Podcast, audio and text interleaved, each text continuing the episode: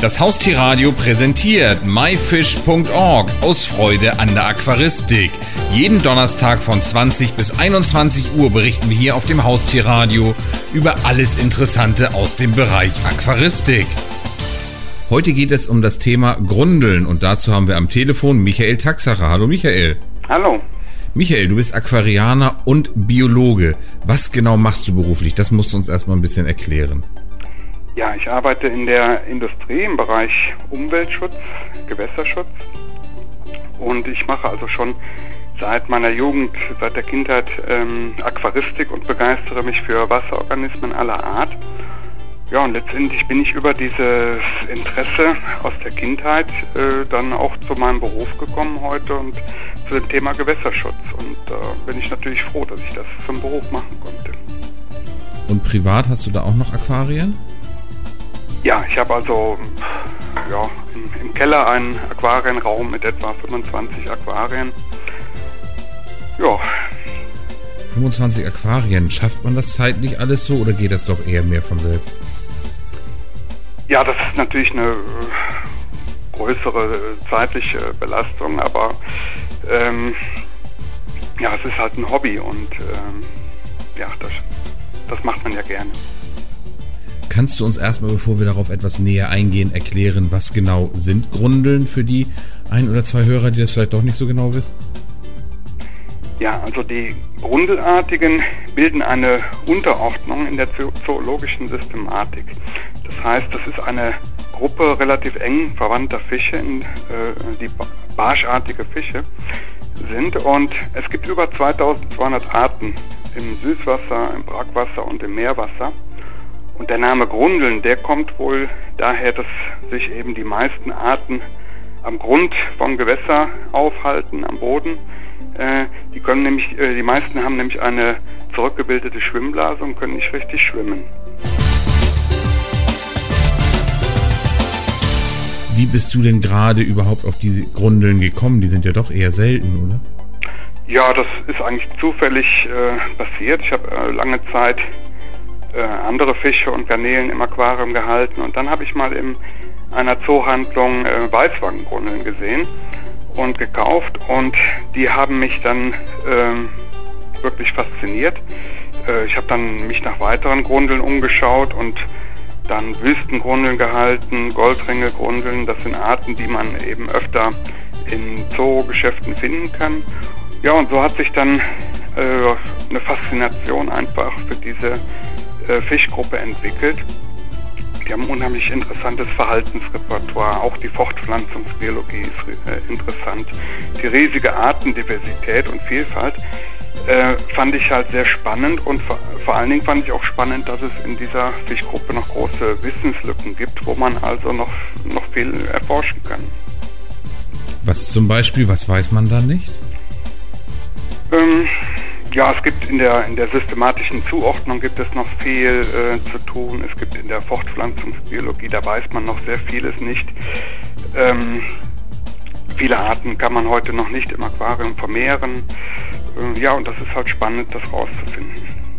Wo sind die Grundeln denn ganz originär heimisch eigentlich? Ja, es gibt, wie gesagt, im Süßwasser, im Brackwasser, überall äh, gibt es Grundelarten und die sind auch welt, weltweit verbreitet. Die findet man in allen Lebensräumen. Man hat Kaltwasserarten, Warmwasserarten.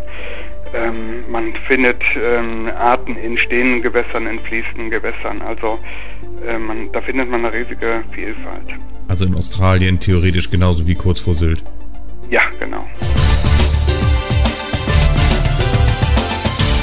Wenn ich jetzt sage, okay, Grundeln interessiert mich, ich möchte mir jetzt Grundeln zulegen, erstmal bekomme ich die überall, was kosten die so ungefähr und dann muss ich natürlich mein Aquarium dementsprechend auch ein bisschen einrichten, oder? Ja, also da ist es natürlich besonders wichtig, ähm, dass man sich über die Arten, die man halten will, informiert.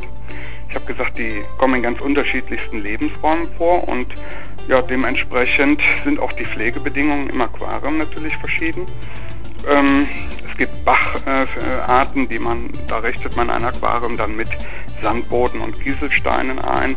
Und es gibt Arten, die stammen eher aus, aus stehenden Gewässern oder kleinen, kleinen Tümpeln mit dichter Vegetation. Da kann man eher also ein, ein stark bepflanztes Aquarium mit Wurzelholz nehmen. Ähm, das heißt, man muss sich vorher ähm, intensiv über die Tiere informieren, wo kommen die her, was brauchen die für äh, Bedingungen. Und äh, ja, und dann auch, wenn man die Tiere im Aquarium hält, dann auf diese Bedingungen eingehen.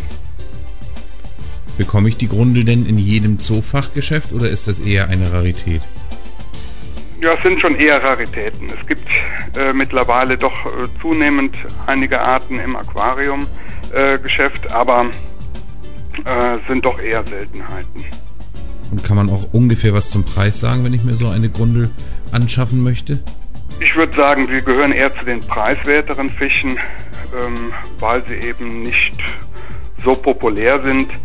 Ähm, ja, das äh, richtet, der Preis richtet sich auch immer nach ein bisschen nach der Frage, Nachfrage. Also ähm, es, äh, es, gibt deutlich teurere Fische, wenn ich jetzt an L-Welse oder äh, Diskusfische oder so denke. Also die sind oft für, für ein paar wenige Euro, 5 äh, Euro bis 10 Euro pro Stück zu bekommen. Michael, du hattest vorhin gerade erwähnt, man soll sich doch intensiv informieren. Da passt es ja ganz gut, dass du auch ein Buch über die Grundel herausgebracht hast. Wie kam es dazu? Ja, also die Idee zu der Grundelfibel, die hatte der Däne Verlag. Der Däne Verlag hat eine äh, ganz tolle Buchreihe für Einsteiger. Ähm, da sind schon einige Bücher zu verschiedensten Themen erschienen und der Däne Verlag hatte dann die Idee, ähm, eben zu Grundeln etwas zu machen. Weil Zeitschriftenartikeln über Grundeln gibt es eine ganze Menge, aber so ein zusammenfassendes Buch für Grundelliebhaber, das fehlt eigentlich, fehlt bis jetzt am Markt. Und äh, ja, vor allen Dingen für Einsteiger. Einsteiger haben ja jetzt nicht äh, unbedingt den Zugang dann sofort zu einer großen Zeitschriftensammlung. Und ja, da kam die Idee auf, ein, äh, so ein, eine Grundelfibel zu machen. Und ich habe mich dann zusammengeschlossen mit äh, dem Hans Horst Imke. Der ist ein äh, langjähriger Fachmann für die Grundeln und ja, wir haben uns sehr gut zusammen ergänzen können dann und diese Grundelfibel zusammen dann geschrieben. Sag doch nochmal, wie genau heißt die und wo kann man die bekommen? Ja, das ist die Grundelfibel ist der Name und bekommt man äh, in jedem Buchhandel, äh, ist erschienen im Däne Verlag. Michael, wenn ich jetzt noch weitere Informationen zu den Grundeln haben möchte, wo kann ich mich außer in deinem Buch noch umfassend informieren? Ja, also ganz wichtig ähm, würde ich sagen, sind die äh, einschlägigen, einschlägigen Zeitschriften, die es so gibt, ähm, im, im, Buchhandel, in, in, diesen Zeitschriften, da findet man sehr gute Erfahrungsberichte, Zuchtberichte ähm, zu allen Fischarten, natürlich auch generell zur Aquaristik. Und da sind auch immer wieder Artikel über Grundeln drin. Ähm, natürlich gibt es auch äh, im Internet äh, heute eine ganze Reihe, Reihe äh, privater ähm, Seiten von engagierten Aqu Aquarianern. Ich denke da zum Beispiel an den Andreas Wagnitz, der sich sehr mit Grundeln äh, aus Australien, Neuguinea und Sulawesi befasst. Oder die Jutta Bauer. Jutta Bauer, die hat das äh, vor zwei Jahren etwa das Grundelforum ins Leben gerufen und damit ist auch eine Plattform geschaffen, ähm, speziell für Liebhaber, die sich mit Grundeln ähm, befassen, sich da eben, ähm, wenn Fragen aufkommen, sich auszutauschen. Und ja, neben dem Internet sollte man aber nicht vergessen, eben auch den persönlichen Kontakt zu suchen. Also ich bin in, in mehreren Vereinen Mitglied und ähm, gehe sehr oft zu ähm, Vortragsveranstaltungen und, suche halt den persönlichen Kontakt. Das halte ich also auch für, für ganz wichtig. Du hast ja vorhin schon erwähnt, dass es gerade bei den Grundeln noch viele Wissenslücken gibt, auch was die Vermehrung angeht. Wenn ich jetzt aber möchte, dass ich sich meine Grundeln zu Hause vermehren, hast du da auch eventuell Tipps? Ja, also ganz wichtig ist, äh, dass es verschiedene Entwicklungs Typen gibt, also in der, in der Fortpflanzungsbiologie große Unterschiede. Und daraus folgt halt auch ein sehr unterschiedlicher Schwierigkeitsgrad für die Aufzucht. Äh, es gibt nämlich Arten, ähm, wo die Embryonen sich sehr lange ähm, im Ei entwickeln. Das sehr lange, damit meine ich jetzt zwei Wochen etwa. Und wenn die ähm, Jungfische dann schlüpfen, sind sie schon recht weit entwickelt und man hat nicht mehr allzu viel Probleme, diese Fische dann aufzuziehen. Diese Arten sind leicht zu züchten. Ne, es gibt auch Arten, die schon nach einem oder wenigen Tagen ähm, schlüpfen und zwar dann als winzige Larven. Und da ist es dann so, äh, dass sie eben ein sehr spezielles Aufzuchtfutter benötigen. Und dazu kommt noch, dass die im natürlichen Lebensraum ähm, diese la kleinen Larven durch die Strömung ins Meer gespült werden. Also die eigentlich im Süßwasser in, in einem Fluss leben, die äh, werden dann ins Meer gespült und wachsen dort heran und wandern später, äh, wenn sie diese Entwicklungsphase abgeschlossen haben, dann wandern sie ins Süßwasser zurück. Und wenn man so eine Art natürlich im Aquarium vermehren möchte, dann muss man auch diesen Lebensraumwechsel nachahmen. Das äh, stellt den Süßwasseraquarianern natürlich auch äh, vor die Herausforderung, sich etwas mit Meerwasseraquaristik vielleicht auseinanderzusetzen. Also diese Arten sind dann sehr äh, schwierig zu züchten, aber auch da gibt es äh, durchaus Möglichkeiten und Erfolge in der letzten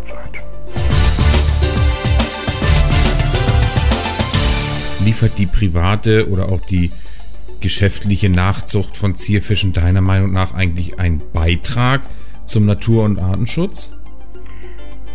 Ja, natürlich. Also ähm, durch die ähm, Nachzucht kann man ja letztendlich vermehrt auch auf Naturentnahmen von Fischen für die Aquaristik verzichten. Aber ich finde halt nicht nur die Nachzucht äh, liefert einen wichtigen Beitrag, sondern generell die ganze Aquaristik ähm, liefert einen wichtigen Beitrag. Äh, denn ähm, es ist ja für den Naturschutz eben auch wichtig, die Biologie der, der Tiere, die man schützen will, zu kennen.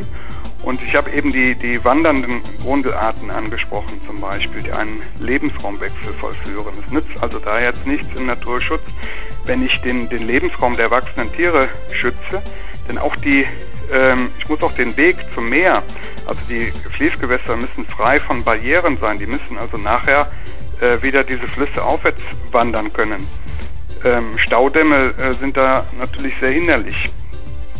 Ähm, ja, und man kann also eben Artenschutz nur betreiben, wenn man die Biologie der Tiere sehr gut, sehr gut kennt. Und das können Wissenschaftler alleine ja kaum leisten. Aquarianer liefern eben durch, durch ihre vielen Beobachtungen und dadurch, dass sie das auch dokumentieren, einen, einen wichtigen Beitrag äh, zur Erforschung äh, der Biologie dieser äh, Pfleglinge. Und letztendlich entwickelt man auch dadurch, dass man Aquaristik betreibt, ein, ein ganz anderes Verhältnis äh, zur Natur und zum Verständnis von natürlichen Prozessen und, zu, und Zusammenhängen. Also das äh, finde ich einen ganz, äh, ganz wichtigen Aspekt der Aquaristik. Michael Taxacher zu dem wirklich spannenden Thema der Grundeln. Ich danke dir ganz herzlich, dass du uns einmal so ausführlich Rede und Antwort gestanden hast. Vielen Dank, Michael. Ja, ich danke auch. Das war die Sendung myfish.org aus Freude an der Aquaristik. Die gesamte Sendung gibt es natürlich auch zum Nachhören und Downloaden unter www haustier-radio.de, dann in dem Bereich Shows und myfish.org aus Freude an der Aquaristik. Eine neue Ausgabe gibt es hier auf dem Haustierradio wieder am Donnerstag um 20 Uhr.